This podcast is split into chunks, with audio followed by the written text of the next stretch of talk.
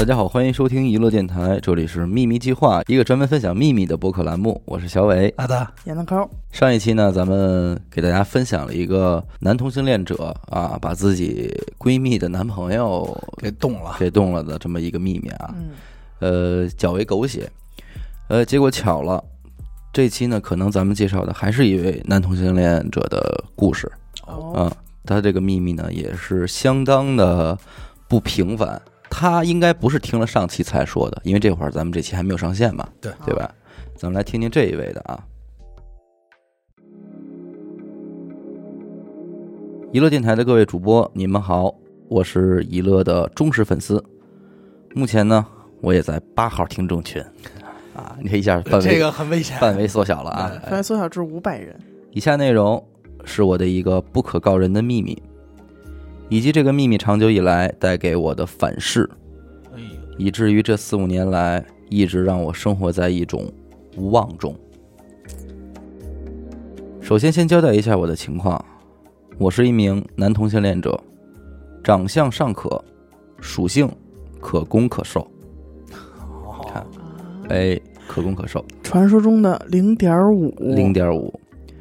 从小学到初中，一直有受到校园霸凌，基本上都是一些言语的侮辱和冷暴力，导致小学和初中阶段我是没有什么朋友的。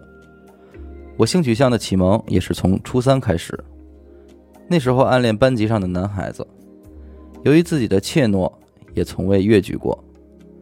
中考我进了一所很普通的高中，这所高中里有中专和高中部，人员比较复杂，管理也比较松散。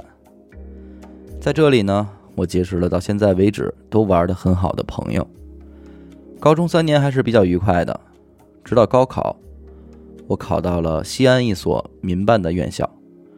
第一次，我走出了小地方，感受到了大城市的繁华，也觉得自己以后可以有很多的可能性，觉得自己前途光明，能够过上自己想要的生活。我的秘密要从大学毕业后开始，我选择留在了西安工作。由于学校一般，我只能进入到一家做 IT 的私企，待遇只能说是很一般了。那个时候其实对物质呢追求也没有那么的高，我内心最渴望的还是一份踏实的感情。于是通过交友软件加了很多同道中人，期间呢也见过不少的人。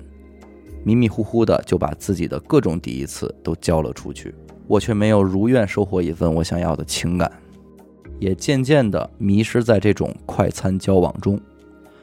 直到有一次聚会的时候，我认识了一个人，这里就叫他小 C 吧。这小 C 真是咱们的电台的常客啊。小 C 按长相来讲，属于比较亮眼的那种，虽然刚毕业，但是全身都是名牌，也有自己的代步车。我除了羡慕呢，就只有羡慕了。在聚会上，由于我跟他年龄相符，自然而然呢便聊到了一起，也互留了联系方式。散场后，有喜欢八卦的朋友就跟我说，小 C 呀、是被包养的，是对方给他买了房和车。我当时呢也并没有放在心上，觉得他们可能说的都是酸话吧。后来我跟小 C 也慢慢的熟络了起来，会约着一起吃饭、唱歌。他人也很大方，总是抢着买单。时间长了呢，我也开始旁敲侧击的问他：“没有工作，怎么花钱还大手大脚的呀？”他也总是含糊其辞，说自己有股票投资什么的。虽然有对象，但是对方呢太忙，根本不管他。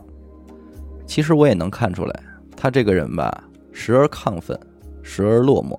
慢慢的，我和小 C 越走越近。他提议我年假跟他一块儿出国去玩儿，我们就报了去韩国的旅行团。在这一周的形影不离中，我们的关系也出现了变化。终于在临回国的最后一天，我们发生了关系。回国之后，我每天脑子里想的都是他，每天都想和他见面。虽然知道他有一个同居，但是经常出差不在家的对象，可我还是抑制不住自己，总去找他。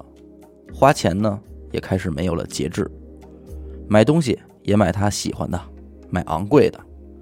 很快，我的储蓄就没有了，我开始刷信用卡，也办了一笔网贷。但是我觉得只要小 C 开心就好了，钱都可以再赚。我们就像地下情侣一样，人前是朋友，人后呢各种腻歪。就像任何一对情侣一样，我们也经历了吵架、和好、和好再吵架。我这个人本质上是自卑的，所以我从没问过小 C 把我当什么。我每天盯着手机，就是痴痴的等他的消息，甚至没有考虑过自己就是个躲在暗处的小三儿。我很清楚，小 C 也离不开那个给他车和房还有物质的对象，我们就这样拉锯着，彼此患得患失。事情的变化要从快过年开始。我和小 C 呢，由于一些小事闹矛盾。他微信虽然没有拉黑我，却几天没有给我回过消息了。无论我怎么服软，始终都没有回信儿。我终于忍不住去了他家。开门的却不是他，是他的对象。那是我第一次见到他传说中的金主，一个长相平凡的中年男人。我谎称呢是小 C 的同学来找他。但是没联系上他呢，看他也不在家，我就要走。这时候，中年男人叫住了我，说要加我的微信，等小 C 回来，好让小 C 联系我。我当时不知道怎么想的，就加了微信。可能生活就是这么的狗血吧。其实中年金主知道我是谁，他看过我和小 C 的合影，甚至聊天记录啊，知道我们的关系。其实那时候，中年金主和小 C 已经快要分崩离析了。小 C 已经好几天没有回过家。随后，金主呢在微信上跟我说了小 C 的一些事情，我才开始知道，原来小 C 非常看重物质。他和金主之间几乎都是明码标价的交换着，房和车都是答应相处的时间作为交换的。懂了。这个时候，我的价值观受到了冲击啊。我陷入到深深的自我怀疑里，一样都是青春，为什么我不能交换呢？啊，等会儿吧，我为什么要陷在这种见不得人的关系里呢？甚至让自己负债累累。我和小 C 就这样冷战着，我没有告诉他我认识了中年金主，但我像一个火山一样，感觉随时都要爆发。我开始恨他，嫉妒他周旋在我们两个之间。我开始跟中年金主频繁聊天刚开始呢，话题还都围绕着小 C，后来呢，慢慢就转向了工作和生活。偶然一次，金主要去广州，而我刚好有机会同去，我们约好了同一班飞机，自然呢，我就住到了他订好的希尔顿酒店，然后一起相约长隆欢乐世界。这不会是个广告吧？不，咱不，咱不清楚啊。反正我听着挺幸福的。我也感受到了无微不至的关心和充裕物质带来的满足感。我理解了小 C 的割舍不掉，我也陷了进去。回到西安，我开始受到各种金主的馈赠，吃、穿、用，什么都有。而现在的小 C 呢，还一切都不知道。但这个世界怎么会有纸包得住火呢？小 C 后来通过金主的购买记录查到了我的收货地址，于是开始打电话过来狂骂我。我心虚，挂断了电话。于是我收到了诸如“婊子配狗”等等的无数条辱骂的信息。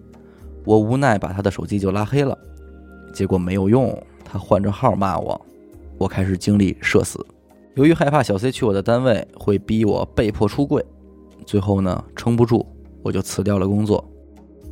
好在金主呢让我跟他搬到了另外一个地方住，但是这件事儿的余波就是我不能出门，感觉随时都有人冲出来对我恶语相向。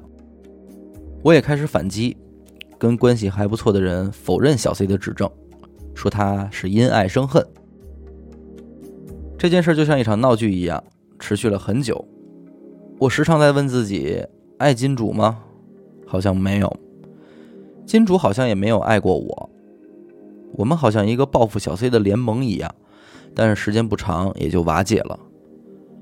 我内心呢还是很感谢金主的，他没有主动说过分开，也没有让我难堪过。我知道自己平凡，不足以支撑他一直对我有好感。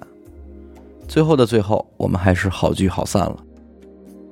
我讲的这个秘密呢，给我带来的业力回馈，就是我在这个小圈子里无法再认识新的朋友了。我换的工作一个比一个不顺心，我的负债还是日益增加。到目前为止，生活没有起色。我不标榜自己委屈，我只想把我的秘密说出来，就像是拿到太阳下杀杀菌一样，让我这个人呢别那么快的就发霉了。希望生活呢可以给我一些机会，没有圆满，但是期待圆满。最后，希望娱乐电台越办越好，收听长虹。